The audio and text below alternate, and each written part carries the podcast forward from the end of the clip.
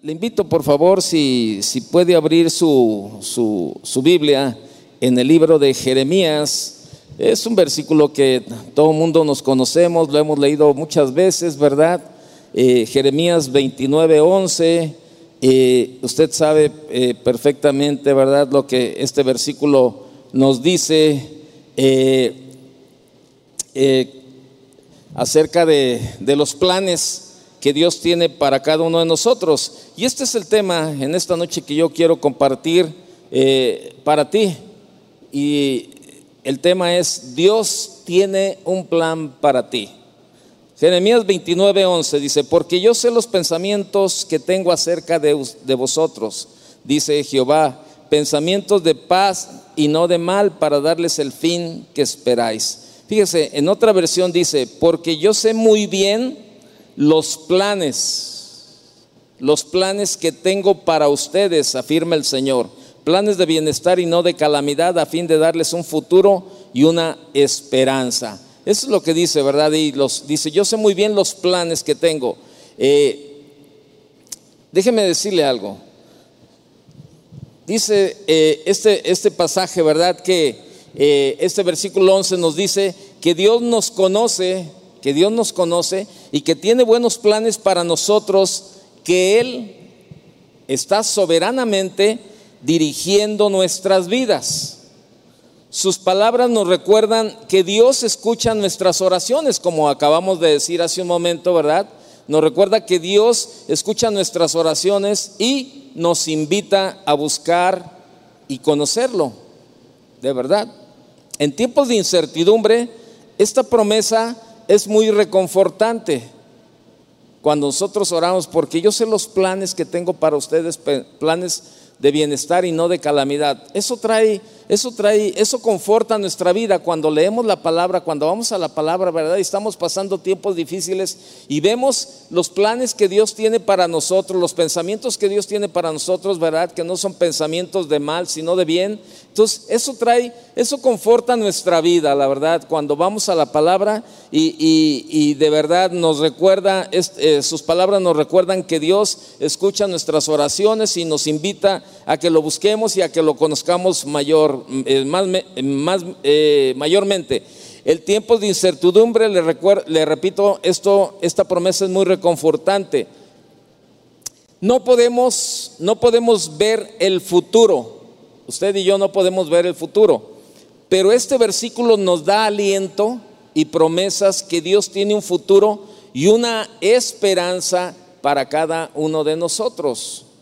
El plan de Dios no siempre es lo que pensamos que iba a ser. ¿Cuántos de los que estamos aquí, pues el Señor, ahora sí, como habla la chaviza, ¿verdad? ¿Cuántos de los que estamos aquí, el Señor nos cambió la jugada? O sea, pensamos de una manera y, y, el Señor nos cambió la jugada. Por ejemplo, yo decía que toda, yo quería ser banquero toda mi vida. Porque bueno, pues este, como andaba con la gente, con los accionistas, los dueños del banco, y bueno, pues tenía una vida acá bien relajada con ellos y todo ese tipo de cosas. Y a mí me decían, no, sabes que ya es tiempo, Dios te va a llamar de tiempo completo. Y yo me reía y decía, no, no, no es cierto.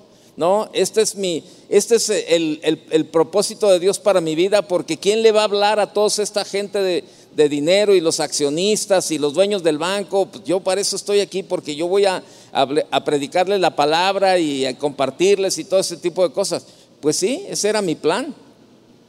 Pero sin embargo el Señor hizo lo que quiso y cuando menos pensó, me llamó de tiempo completo. O sea, yo no podía ver el futuro, ni yo no veía, yo me, yo me veía, yo, yo, yo, repito, yo me veía de banquero toda mi vida.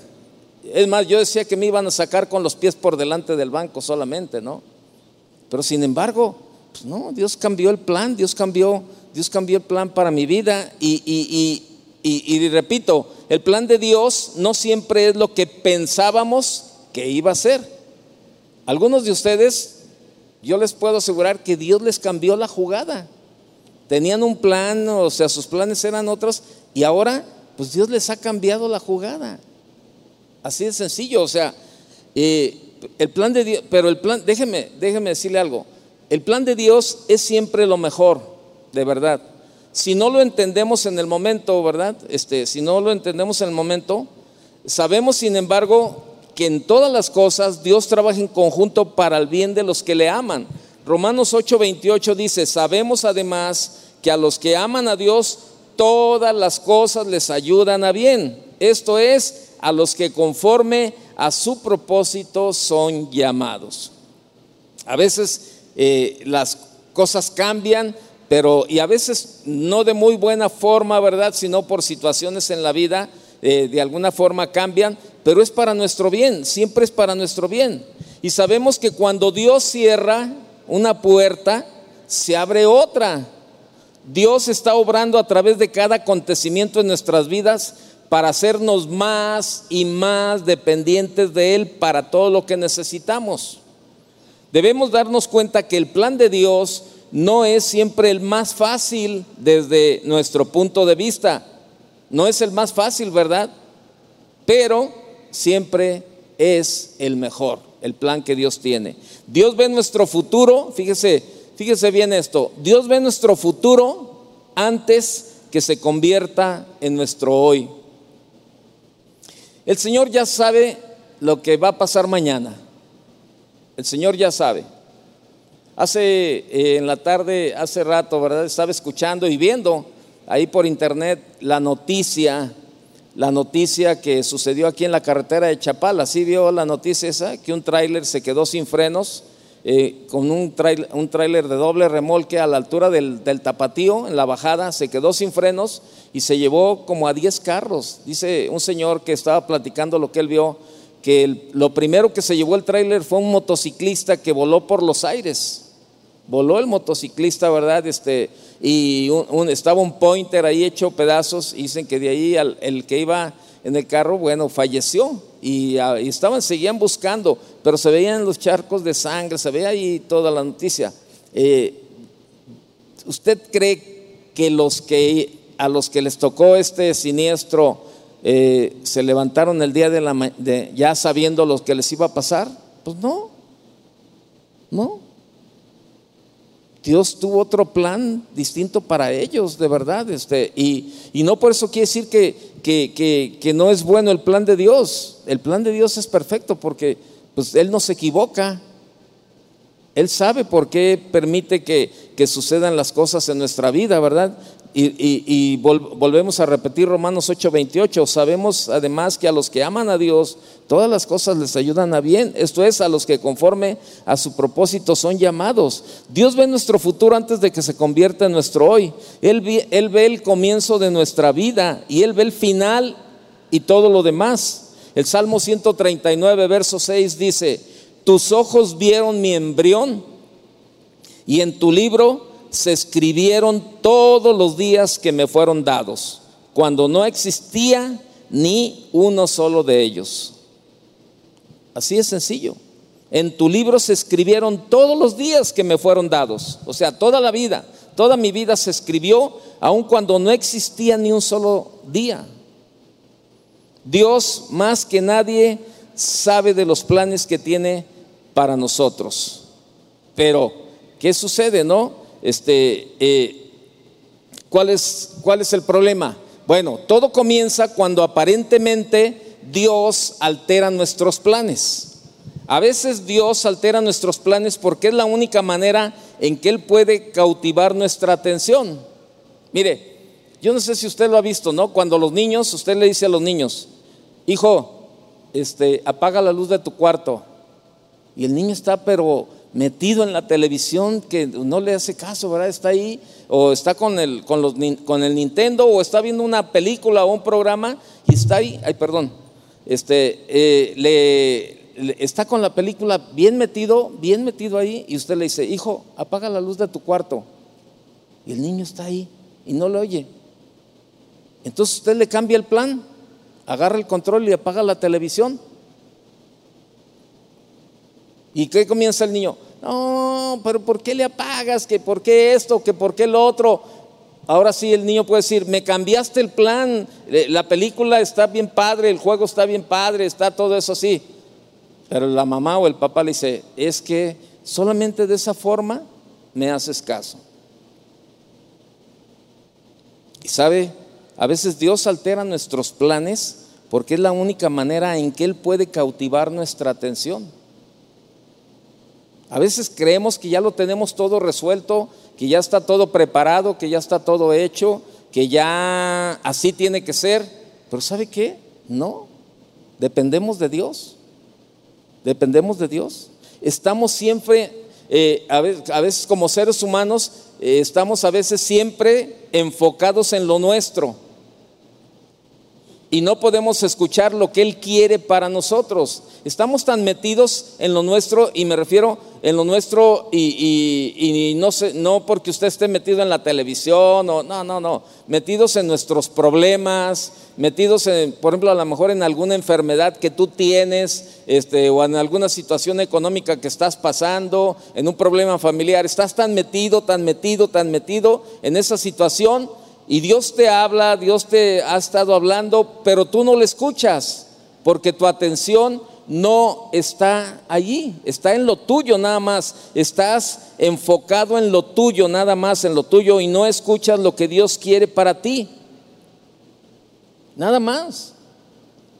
Hay una historia, ¿se acuerda ahí en la, en la Biblia? Este, la historia de, de la burra o el asna de Balaam. ¿Se acuerda? Usted conoce la historia, ¿no? que este, que este hombre Balán iba para, iba para ir a, maldecir al pueblo de Israel, ¿verdad? Y, y querían ahí y este, que le ofrecían un dinero para que lo hiciera. Y entonces, fíjese, la, la, burrita, ¿verdad? Del asna, Este, eh, se desvió tres veces, tres veces porque eh, el asna veía el ángel, o sea, Dios trataba de impedirle que fuera hacer eso, ¿verdad? No era el plan de Dios y Dios se lo trataba de impedir y el, y el asna se desviaba, ¿verdad? Se desvió una vez y luego se desvió otra y se desvió otra. Entonces este hombre se molestó tanto, ¿verdad? Este Balaam se molestó tanto que la golpeó tres veces, ¿verdad? Este, por, por, porque se desviaba del camino. Y entonces este, eh, le comienza a hablar la, eh, la burrita, le comienza a hablar a Balaam, oye, ¿por qué me golpeas? ¿Por qué me golpeas, verdad? Entonces, este, y, comienza a dialogar Balán con esta burrita allí, ¿verdad? Y, le comienza a decir, ¿verdad? Lo que había visto y todo eso, cómo Dios le estaba impidiendo que llegara y todo eso. Y allí es cuando Balaam comienza a tener entendimiento, fíjese. o sea, qué tremendo, ¿no? O sea, pero ¿qué es lo que sucede? Que Dios quiere de alguna o de otra forma, cuando altera nuestros planes, de, una o de otra forma, Dios quiere cautivar o captar o que nuestra atención esté puesta sobre de Él.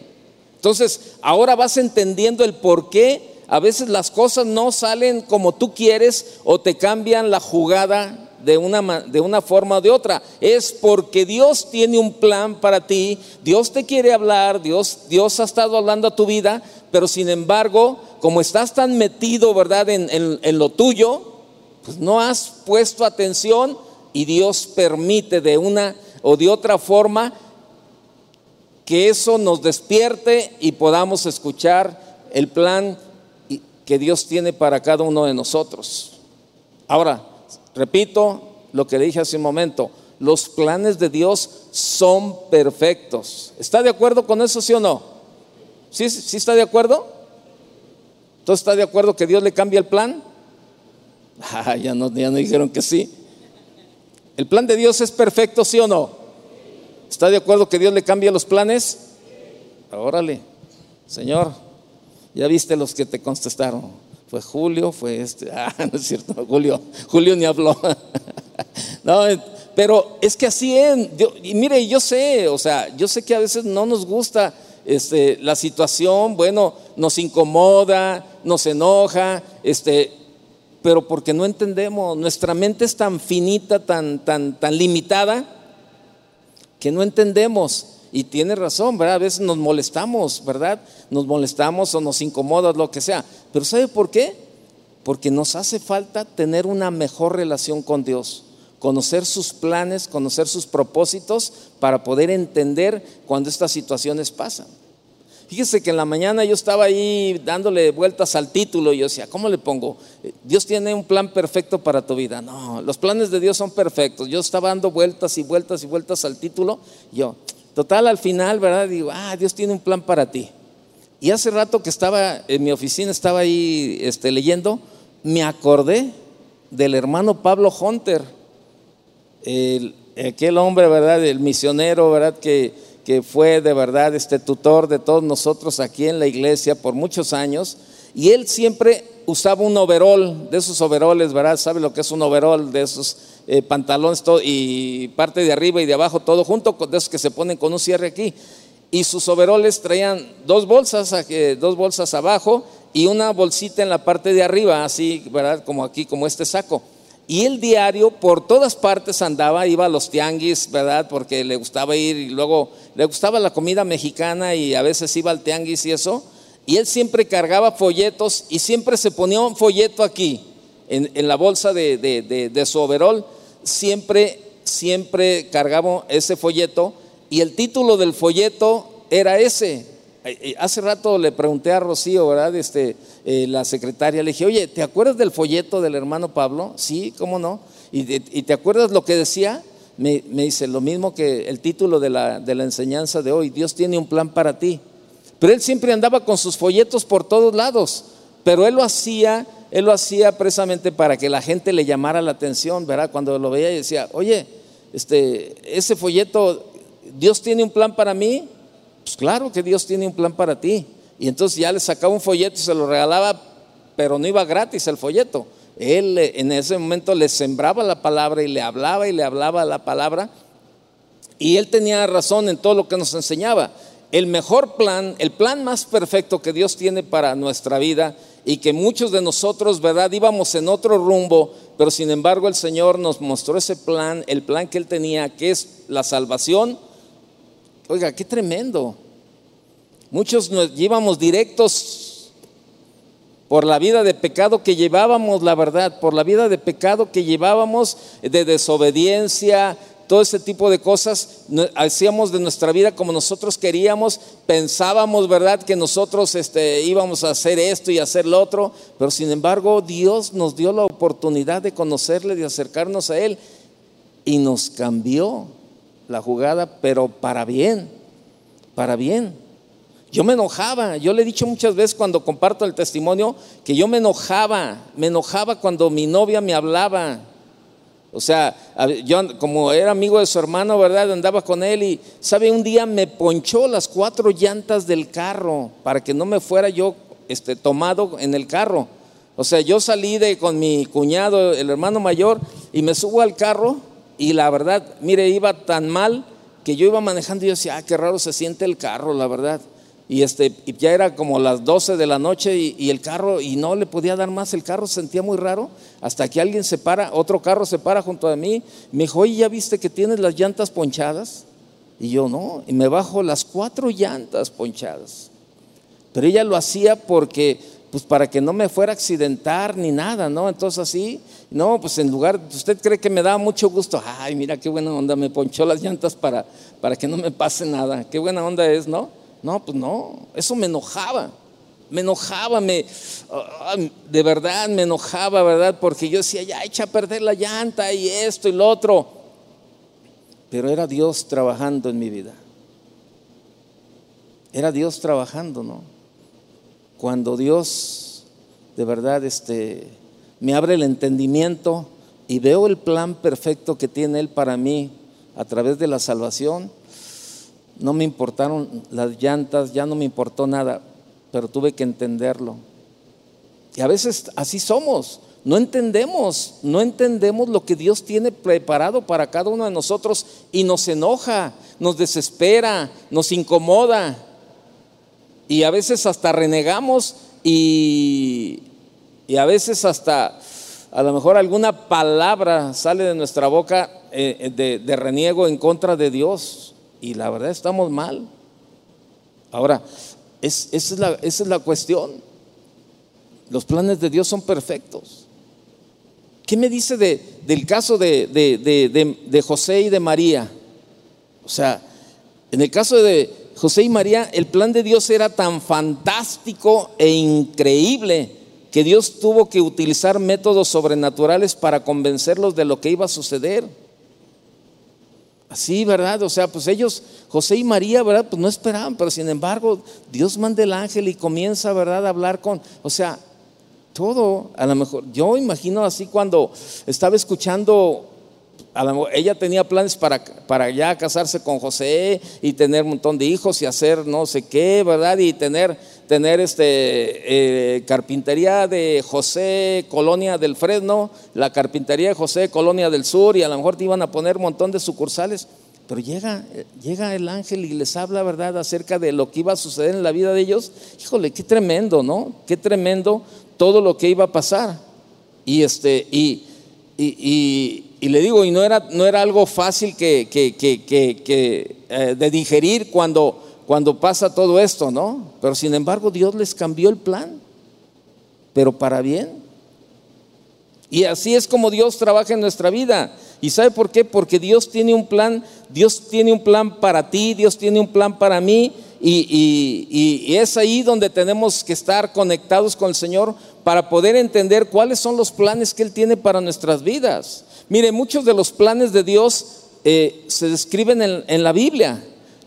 Eh, tiene planes para las naciones, tiene planes para los grupos de personas y para los individuos. Isaías 46, verso 10, por favor, si va conmigo. Isaías 46, 10. Isaías 46, 10 dice lo siguiente.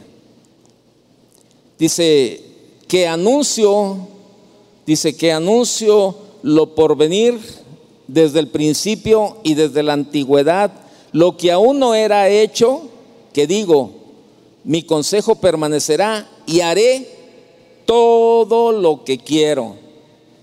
Y dígale que no. Ah, dígale que no. Que llamo desde el desde el oriente al ave y de tierra lejana al varón de mi consejo. Yo hablé y lo haré venir. Lo he pensado y también lo haré. Una cosa, una cosa es reconocer que Dios tiene un plan general para el mundo y otra cosa muy distinta es reconocer que Dios tiene un plan de vida específico para cada persona. En muchos lugares de la escritura se indica que Dios tiene un plan específico para cada ser humano. Comienza antes de que seamos concebidos. ¿Se acuerda lo que el Señor le dijo a Jeremías? Vaya conmigo ahí a Jeremías. Dele unas vueltitas. Jeremías 1.5, por favor. Jeremías capítulo 1, verso 5. Antes que te formase en el vientre te conocí, y antes que naciese que nacieses, te santifiqué, te di por profeta a las naciones. Te di por profeta a las naciones. O sea, el plan de Dios no fue una reacción. O sea, una respuesta a la concepción de Jeremías. O sea, no fue una reacción. No, fue preventivo dando a entender que Dios formó especialmente a este hijo varón para cumplir su, su, plan. Así de sencillo. No fue una reacción, fue algo que Dios ya, ya, tenía, ya tenía previsto, ¿verdad? Ya tenía planeado. ¿sí? David, David también recalca esta verdad ahí en el Salmo 139. Vaya conmigo, por favor, en el verso, en el verso 13. Salmo 139, 13. Salmo 139, 13. Dice, porque tú formaste mis entrañas, tú me hiciste en el vientre de mi madre. Ahí está. Tú formaste mis entrañas, tú me hiciste en el vientre de mi madre. Mire, los niños, los niños no nacidos, los niños no nacidos no son accidentes. están siendo formados por, por Dios para sus propósitos. Y esta es una de las razones por la que el aborto es un error. No tenemos derecho a faltar el respeto al plan de Dios y a violar la obra de Dios, ¿verdad? Este cometiendo ese error tan grande de interrumpir la vida de un ser que se está formando. El plan de Dios para cada ser humano es que cada uno llegue a conocerle y aceptar el ofrecimiento de salvación que Él tiene para nosotros. Mire, segunda de Pedro 3.9. Segunda de Pedro 3.9.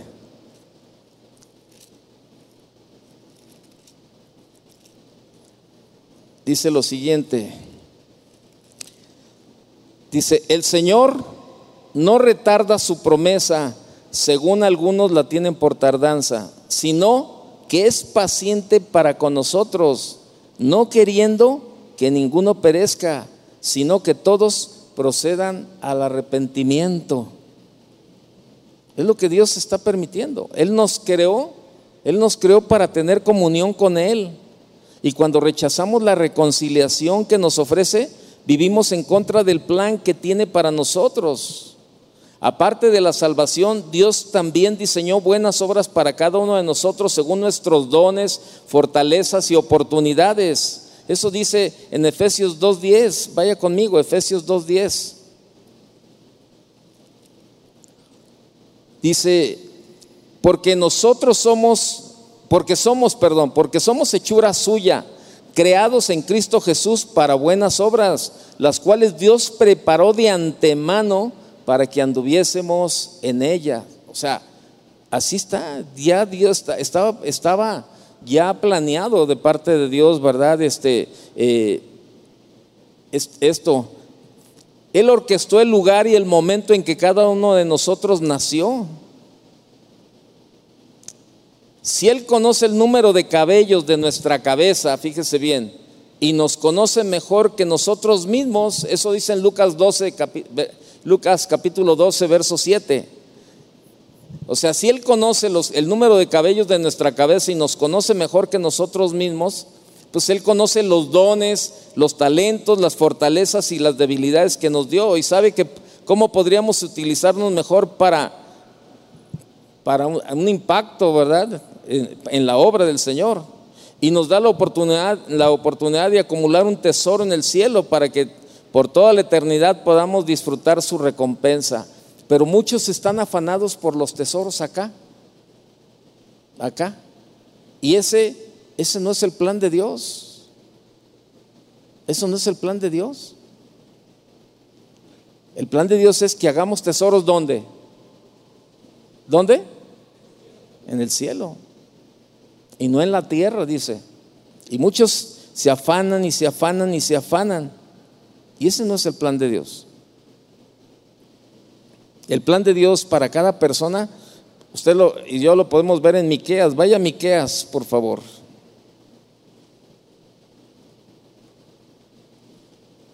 Miqueas capítulo 6, verso 8.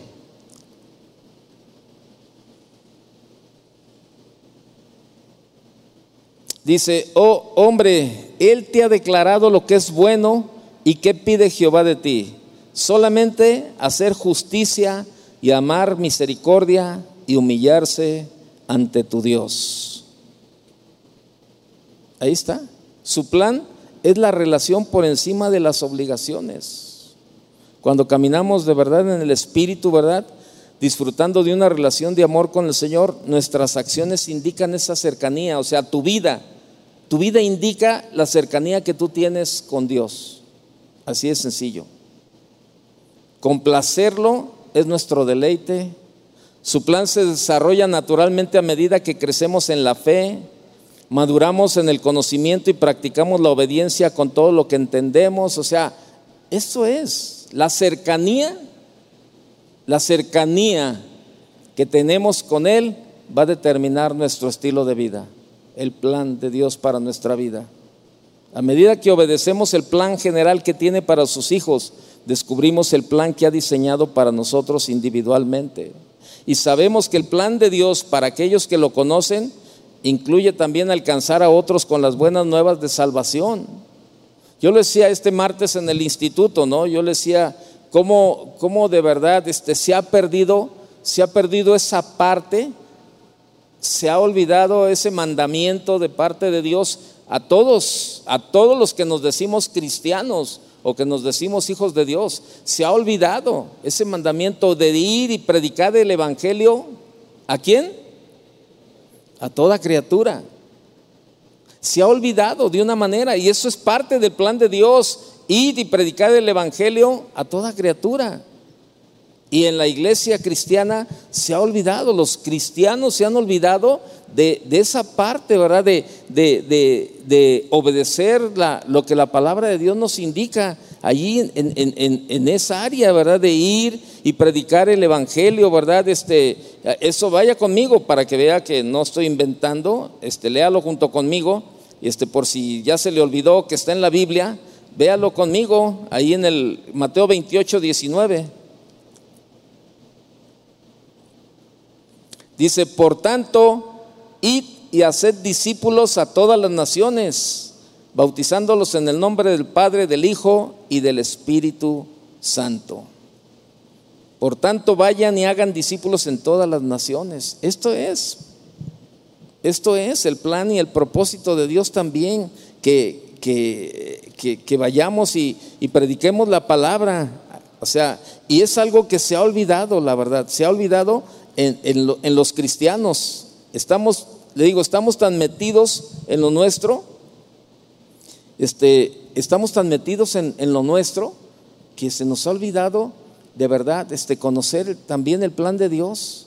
Así alguien, yo le decía a, los estudiantes el martes, le digo, eh, y, y, estaban ahí algunos sentados, yo le dije, a ver, este, por ejemplo, ¿quién, quién oró por ti para, para que tú llegaras al conocimiento de Dios. Luego dices, no, pues este, a mí yo era niño y este, una maestra en, la escuela oró por mí y conocí, y conocí a Dios y a los nueve, a los nueve años este, me convertí al Señor y recibí el Espíritu Santo, eh, decía un hermano que, que, a los nueve años, ¿no? Y luego otra, ¿quién oró por ti? No, pues mi esposa. ¿Quién oró por ti? No, pues mis papás. O sea, fuimos el, somos el producto de la oración de alguien. Alguien dobló la rodilla, alguien se dedicó a hablarnos la palabra para, para, este, para que llegáramos al conocimiento de Dios. Pero, ¿qué sucedió con esta nueva generación? ¿Qué sucedió? Ya se interrumpió esa parte, ese, ese plan que Dios estableció de ir y predicar el Evangelio. Y la, y la, y la iglesia de verdad este, muchos, muchos cristianos ya no, ya es más, este, eh, pasan como de la secreta en sus trabajos, en sus escuelas, en sus vecindarios, ya la gente ni los identifica que son cristianos. Y a veces hasta tu misma familia ni te identifica, ¿verdad? Por si eres el único que, que conoce de tu familia, a lo mejor tú mismo, ¿verdad? Pasas de, de la secreta en tu familia y no saben que eres cristiano. ¿Por qué? Porque no hablamos, no predicamos la palabra. Y sucede eso. Y su plan es que sus hijos sean conformados también, ¿verdad? A la, imagen y semejanza de Jesucristo. Quiere que crezcamos, esto es parte del plan de Dios, que crezcamos en gracia y conocimiento. Segunda de Pedro 3:18, no lo busque. Quiere que amemos a otros cristianos como Él nos ama. Eso está en Juan 13:34. Al seguir su palabra descubriremos, ¿verdad?, nuestros propios dones y habilidades, habilidades espiritual, espirituales que se adaptan especialmente a nosotros para servirle de, de una manera única. Y mire, a menudo, a menudo nos impacientamos, como le, como le decía hace un momento, ¿no? A menudo nos impacientamos al preguntarnos cuál es el plan de Dios para nuestras vidas. A lo mejor tú todavía estás ahí buscando cuál es el plan de Dios para tu vida. La palabra es bien clara. Lee la Biblia. Ora, busca a Dios y créemelo que sin duda vas a encontrar el plan de Dios para tu vida. A menudo nos impacientamos al preguntarnos cuál es el plan de Dios para nuestras vidas. Sin embargo, no es tan complicado como lo pintamos. El plan de Dios para nosotros se revela poco a poco a medida que lo seguimos. Y su plan puede parecer diferente en diferentes épocas de la vida. Y platicaban de una joven, una joven que un día orando ella, esta joven, fue con Dios, ¿verdad? a través de la oración y fue a pedirle a Dios que la dirigiera a su plan. Y esta joven, ¿verdad? Creyó que la universidad era parte de, ese plan, del plan de Dios para ella. Y entró a la universidad. ¿verdad? Dios abrió las puertas para que entrara a la universidad y ella entró. No obstante, a la mitad del, tiempo de, en la universidad, esta joven se enferma. Tuvo una enfermedad bastante fuerte, grave, y, tuvo que pasar los dos años siguientes en rehabilitación. Pero en el, en el lugar donde ella se estaba rehabilitando, ¿verdad? Ella en ese centro de, en ese lugar de rehabilitación, ella conoce a un joven que se convierte en su esposo. Y ahora yo le pregunto, este, eh, se enferma, pasan dos años ahí rehabilitándose. Y la pregunta es, pasó eso, entró a la universidad, se enfermó, este, eh, dos años rehabilitándose. La pregunta es, ¿estaba fuera del plan de Dios? No, no, no estaba. No si su corazón está dispuesto a obedecerlo, no está en el plan de Dios. Digo, no está, no está fuera del plan de Dios. No si su corazón está dispuesto a obedecerlo. Y esta joven ahí en el, lugar de, rehabilitación conoce a, otro joven, se convierte en su esposo. Ambos, ambos aman al Señor y desean servirle, ¿verdad? Los dos y creen que el plan que Él tiene para ellos es el campo misionero. Y comienzan a trabajar, comienzan a prepararse para las misiones, pero a la mitad del entrenamiento en las misiones, esta joven queda embarazada, con un embarazo de alto riesgo. ¿Se han perdido del plan de Dios? Absolutamente no. Tuvieron un niño, con características especiales, pero gracias a la experiencia en el cuidado de, ese niño con necesidades especiales, fueron capaces ahora de ministrar otras familias con necesidades similares. Su campo de misión es o fue muy diferente al que ellos habían imaginado, pero es el plan de Dios para ellos son capaces de mirar atrás y ver la mano de Dios en cada momento del camino. Y así es, así es, de verdad. O sea, voltee usted para atrás y vea, ¿verdad? O sea, bueno, yo pensé, yo planeé, yo creí, yo esto. Y, y en el conforme vas caminando, pues el plan de Dios, el plan de Dios casi nunca es un camino recto hacia una meta visible. O sea, su plan requiere que hagamos un viaje y en ese viaje puede estar lleno de desvíos, paradas repentinas y giros confusos. Pero si nuestros corazones están dispuestos a obedecerle en todo lo que sabemos hacer, entonces estaremos en el centro de su voluntad en cada paso del camino. Es como cuando vamos, eh, digo, en algunas ocasiones a mí me ha tocado cuando vamos, por ejemplo, en la carretera, ¿verdad? Un accidente, un accidente. Se cerró esa parte de la carretera y abren ahí a un costado, ¿verdad? Una terracería eh, con un camino feo, ¿verdad? Y están ahí los de, los de, bueno, en aquellos tiempos era la, la Policía Federal, ¿verdad? Que estaba atendiendo el accidente o, la situación de un camión ahí volteado, ¿verdad? Y, y llegas al momento y te dicen, no, ¿sabes qué? no hay paso por aquí, te tienes que desviar. Oye, pero este, es que yo voy para, para Vallarta. Sí, no te preocupes, ese camino, esa desviación, este, te va a sacar y más adelante vas a volver a retomar el camino por el que venías, pero por lo pronto te tienes que desviar. Te tienes que desviar. Y nos desvían. Así es. Cuando hacemos el viaje en la voluntad de Dios, o sea, va a haber paradas, va a haber giros confusos, ¿verdad? Este, ¿Sabes qué? Te tienes que dar una vuelta, pero espérame.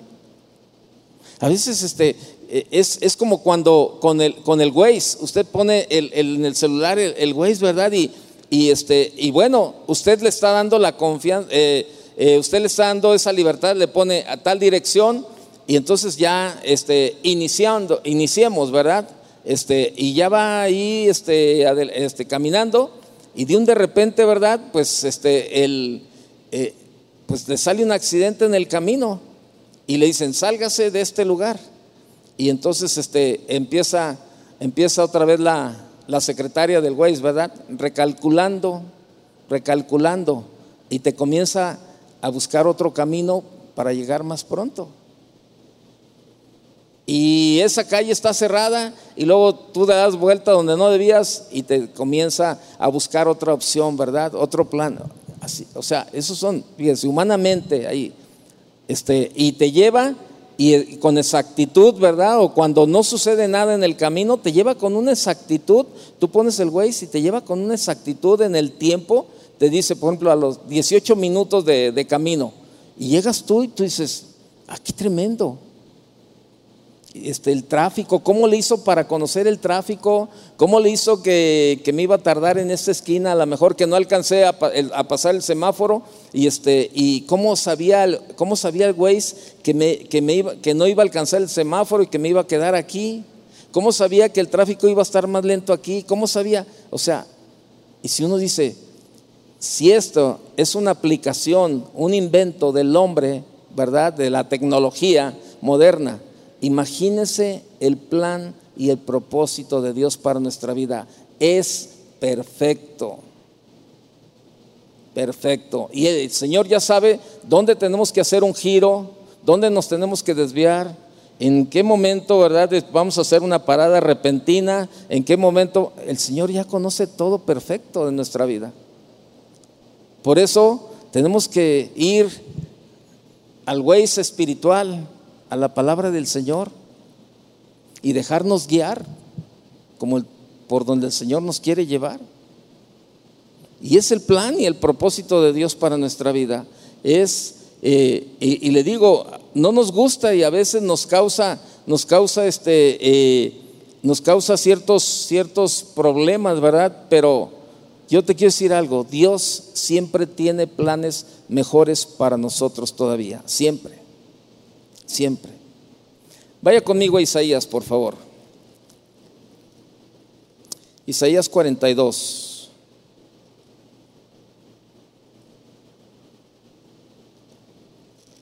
Isaías 42, verso 1.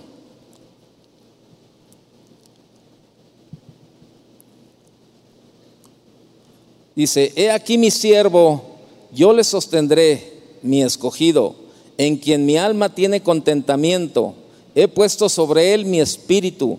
Él traerá justicia a las naciones. No gritará, ni alzará su voz, ni la hará oír en las, en las calles. No quebrará la caña cascada, ni apagará el, el pábilo que humeare. Por medio de la verdad traerá justicia. Fíjese, si este día nos preguntaran a cada uno de nosotros, ¿Cuáles son tus planes? ¿O qué piensas de ti mismo? ¿Qué responderíamos? A lo mejor, lamentablemente, muchas veces tenemos que reconocer que, que los pensamientos que tenemos aún sobre nosotros mismos son pensamientos negativos, de menosprecio, de rechazo, de enojo, de reproche, de reclamo, ¿verdad? Cuando te dicen, oye, si yo te dijera, ¿sabes qué? Sí, Sí, sí, tengo pensamientos de negativos, pero ¿por qué? De, de, menosprecio, de rechazo, de enojo, de reproche. ¿Y por qué? ¿Por qué? De reclamo. Pero ¿por qué tenemos esos pensamientos? ¿O por qué tienes esos pensamientos hacia ti mismo? Y a lo mejor podría ser por las decisiones equivocadas que hemos tomado en la vida. Que digo, es que ¿por qué me metí allí, mano? ¿Por qué le entré a ese negocio? ¿Por qué hice esto? ¿Por qué me cambié de trabajo? ¿Por qué esto? ¿Por qué lo otro? A lo mejor por las oportunidades desaprovechadas en la vida. Que dices, es que, ¿en qué momento rechacé esa oportunidad para mi vida? Y eso te ha, te ha causado un enojo, ¿verdad? por el tiempo de nuestra, que nuestra vida, el tiempo perdido en nuestra vida en cosas que no aprovechamos en nada. ¿Por qué perdí el tiempo? ¿Por qué dejé de estudiar tantos años y, por qué no hice, verdad? Este, o por qué anduve allí este, perdiendo el tiempo en otras cosas, ¿no? O por haber confiado en personas que nos fallaron y nos lastimaron. ¿En qué momento puse mi confianza, verdad? Y, y son pensamientos que están ahí de, de, negativos, de menosprecio, de rechazo, de enojo, de reproche y de reclamo, ¿verdad? En alguna ocasión puede ser porque nos hemos apartado de los caminos de Dios y nos hemos enfriado espiritualmente. Y mire, estos versículos que hemos leído en, este, eh, Isaías, ¿verdad? Son, son versículos mesiánicos, usted, usted lo, lo, leyó. Es decir, nos cuentan proféticamente cómo sería el carácter del Mesías, cómo sería su personalidad cuando Él viniera y el cumplimiento de esta profecía fue en Jesús. Y posiblemente los pensamientos que podamos tener sobre nosotros mismos se podrían comparar con estos dos elementos de los cuales nos habla el verso 3 de este pasaje que leímos, ¿verdad? El texto que leímos de la caña cascada y el pábilo que humea.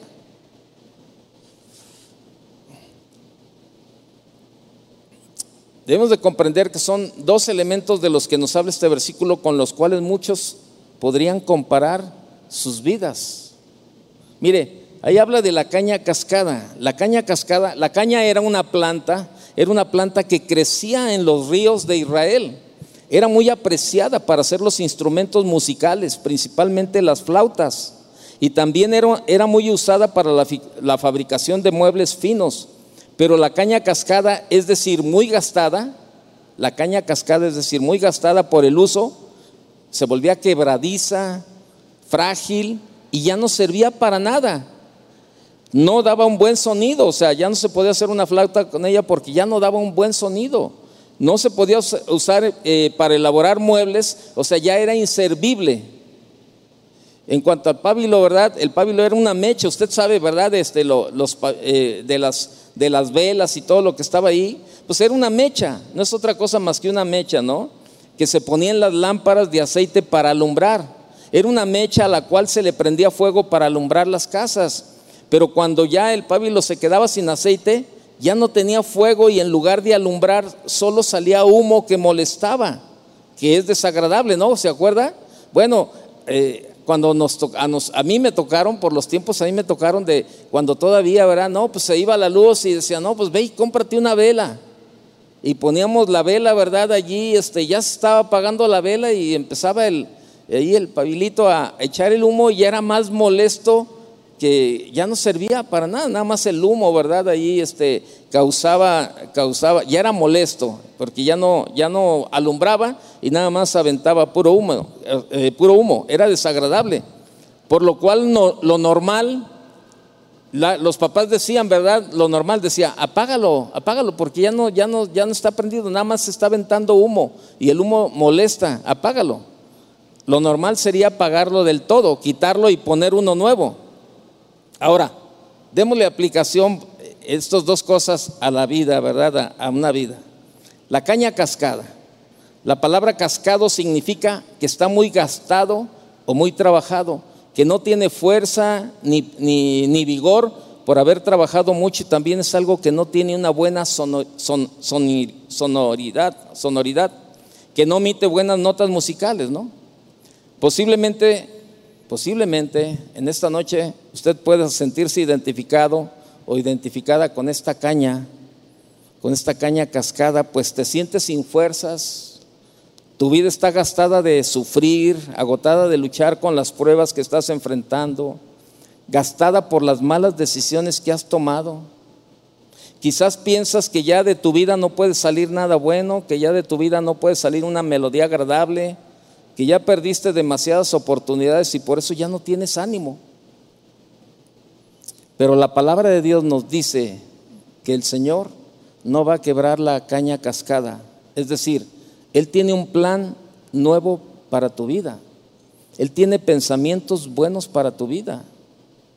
Aunque nuestra vida sea como una caña cascada por las circunstancias de la vida, por los sufrimientos de la vida, nuestro Dios te dice en esta noche, no te voy a quebrar. Yo voy a, invertir en ti. Y recordamos el versículo de Jeremías 29, 11, porque yo sé, los, yo sé los planes que tengo para ustedes, planes de bienestar y no de calamidad.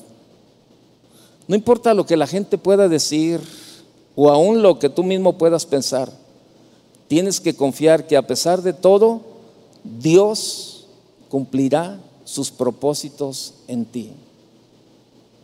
Salmo 138, 8 dice, Dios cumplirá su propósito en mí.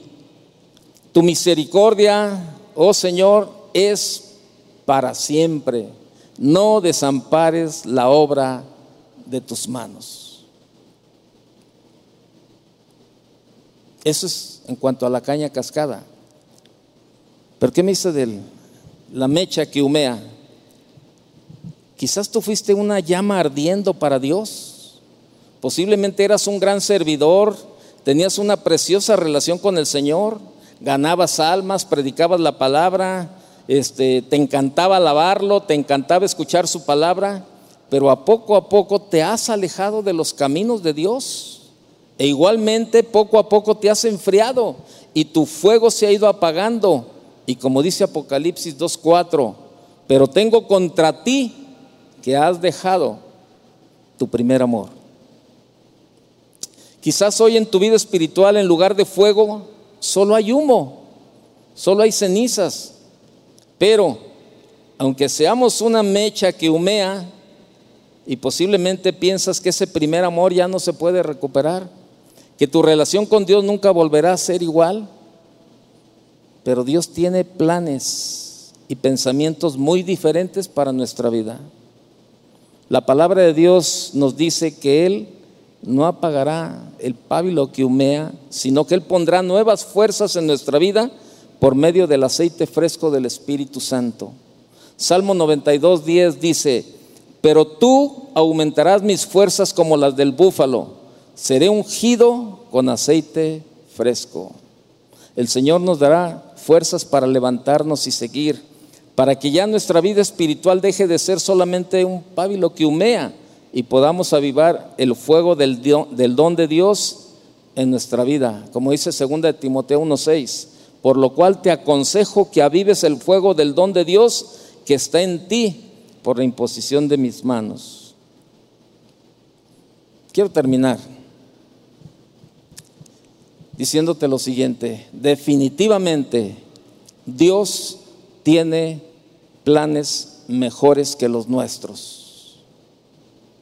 Dios tiene planes mejores que los nuestros. Sus planes son buenos y quiere hacerlo realidad en nuestra vida. Pero necesitamos hacer algo muy importante. Ve conmigo al libro de Amós para terminar. Con esto terminamos. Amós capítulo 5.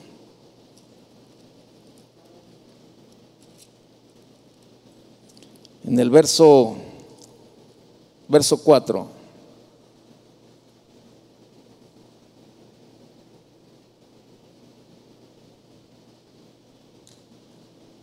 Eh, a ver, 5.4 dice, no piensan en convertirse a su Dios porque espiritualmente, por, dice, porque espíritu de fornicación está en medio de ellos y no conocen a Dios. Bueno, no era ese, pero aquí está, déjeme.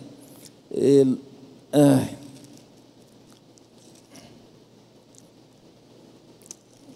Ay, déjeme.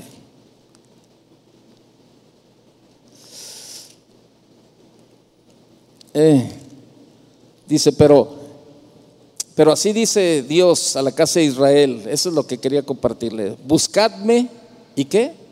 Y viviréis. Buscadme y viviréis. Eso es lo que Dios nos dice en esta, en esta noche. Buscar. Él tiene planes mejores que los nuestros. Dios tiene un plan para ti. Y de ti depende. De ti depende. Ahí en el mismo libro de, de digo, perdón, en el libro de Oseas. No lo busque, en el verso, en el capítulo 13, verso 9, le dice, te perdiste, oh Israel, mas en mí está tu ayuda. ¿Sabe? El único que puede ayudarnos a sacarnos de esa parte es Dios. Ayudarnos a dejar nuestros planes. Y probablemente tú mismo te das cuenta que tus planes de nada te han servido. Que al contrario, cada vez estás peor. Pero es tiempo de que ahora tú te levantes y le digas, Señor, perdóname, Señor. Yo quiero caminar en tu plan. Yo quiero, Señor, que ese plan que tú tienes para mí se cumpla. Cierra tus ojos. Cierra tus ojos y, y analiza cómo ha sido tu vida, ¿no? Y yo no tengo duda que muchos nos hemos equivocado Muchos hemos tomado decisiones conforme a nuestros planes, conforme a lo que yo creo que está correcto, a lo que yo creo que está bien y, he cometido muchos errores por tratar de hacer mis planes en lugar de someterme a la voluntad de Dios y caminar de su mano en, los planes. Pero esta noche, esta noche el Señor te dice que Él no rechaza ni desecha a nadie y que su propósito eh, se cumplirá en nuestra vida. Pero si tú quieres, ahora sí, como decía esa enseñanza de hace dos semanas que nos compartía el pastor Chuy, ¿verdad? Si tú quieres cooperar con Dios, comienza obedeciéndole y diciéndole, Señor, aquí estoy. Aquí estoy, Señor. Probablemente, Señor, este, yo creía que mis planes eran mejores, pero hoy reconozco, Señor, que me he equivocado y quiero rectificar. Si tú estás en esta posición, ponte de pie. Ponte de pie y vamos a orar y decirle, Señor, aquí estamos, Señor. Quiero enderezar, quiero enderezar mis pasos y, y estar, Señor, en tu voluntad, porque sé que tus planes son mejores que los míos, Señor. Levanta tus manos, habla con el Señor y tú dile, Señor, perdóname, porque he desobedecido muchas veces, Señor, aun cuando me has hablado, te he escuchado y he seguido haciendo, Señor, lo que yo he querido. Seguido, Señor, creyéndome más sabio que tú, Señor, haciendo lo que yo quiero. Pero, Señor, ahora entiendo que tú tienes un plan para mí y que tu plan es perfecto, Señor. Aquí estoy delante de ti, Señor, en esta noche. Y necesito tu ayuda, Señor. Tu ayuda, Señor, para caminar cada día de tu mano, Señor. Y sé que vendrán algunos giros, vendrán algunas desviaciones en este plan, pero voy a entender que tú tienes el plan establecido y perfecto para mí, Señor y que aún todo eso que sucede en el caminar es para acercarme cada día más a ti, Señor. Gracias, Señor, porque, Señor, en tu, en tu paciencia, en tu amor, en tu misericordia, Señor, tú nos das la oportunidad de corregir, Señor, y, y todo lo que haces lo haces con amor. Gracias, Señor. Sigue Sigue tú hablando directamente con el Señor y, y escuchemos el canto en esta noche. Gracias.